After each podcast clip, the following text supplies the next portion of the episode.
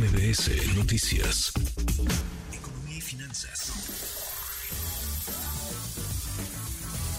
Con Eduardo Torreblanca. Lalo, qué gusto, qué gusto saludarte, ¿cómo estás? Igualmente, me da gusto saludarte como siempre, Manuel, poder saludar al público que nos escucha. Muy buenas tardes. Muy, muy buenas tardes, Lalo. ¿Qué pasó también que íbamos y resulta que la economía mexicana no creció en, en mayo, Lalo?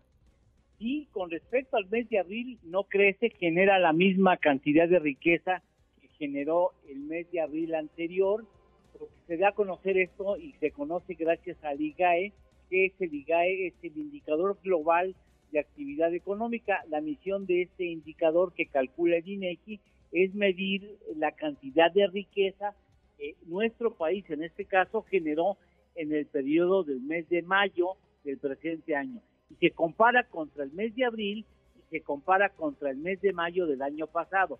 Contra el mes de abril, pues se generó exactamente la misma cantidad de riqueza, es decir, no avanzó y tampoco retrocedió. Con respecto al sector primario de la economía del campo, hubo un crecimiento de 0.3%, insisto, contra el mes previo. En el caso de la industria, la manufactura avanza 1%, no es un mal dato, y con el sector terciario, servicios y comercio, hay un retroceso de menos 0.4%. Este dato no es bueno porque habla de que la actividad económica aparentemente en el mes de mayo de este año se contrajo con respecto al mes de abril del 2023. Ahora, comparativas contra mayo del año pasado, crece la economía 3.2%, este es un buen dato, el sector primario campo avanza 0.5%, el sector secundario, la industria manufacturera, avanza 2.8%, es un buen dato, y el sector terciario, ya en comparativa anual, crece 3.5%, que es un buen dato, y lo ubica como principal motor de la economía en el mes de mayo, a pesar de que con respecto al mes de abril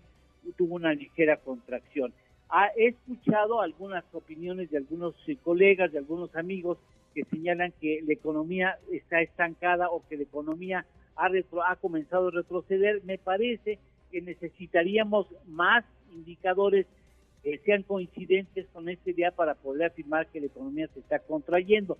Pudo haber sido eventualmente un mes no tan afortunado, pero necesitaríamos de más indicadores para hablar ya de tendencias. Pero por lo pronto, pues les aviso que el FMI elevó el pronóstico de o la previsión de la economía mexicana para el 2023, lo sube 0.8 puntos porcentuales hasta 2.6%, esa es una muy buena noticia para la economía mexicana y en el 2024 ubica el posible comportamiento con un crecimiento que me parece muy lento de 1.5%.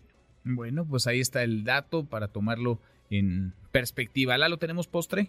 Claro que sí, México surte regularmente entre el 15 y hasta el 18% del total de las importaciones que realiza Estados Unidos a nivel mundial. Qué dato, qué dato, qué, qué importante la relación de allá para acá y de acá para, allá. sí, de ambos sentidos, es muy importante para ambas naciones. Sin duda. Un abrazo grande, gracias Lalo. Igualmente, Manuel, gusto en saludarte, poder saludar al público. Buenas tardes, muy, buen provecho. Muy buenas tardes, es Eduardo Torreblanca redes sociales para que siga en contacto: Twitter, Facebook y TikTok. M. López San Martín.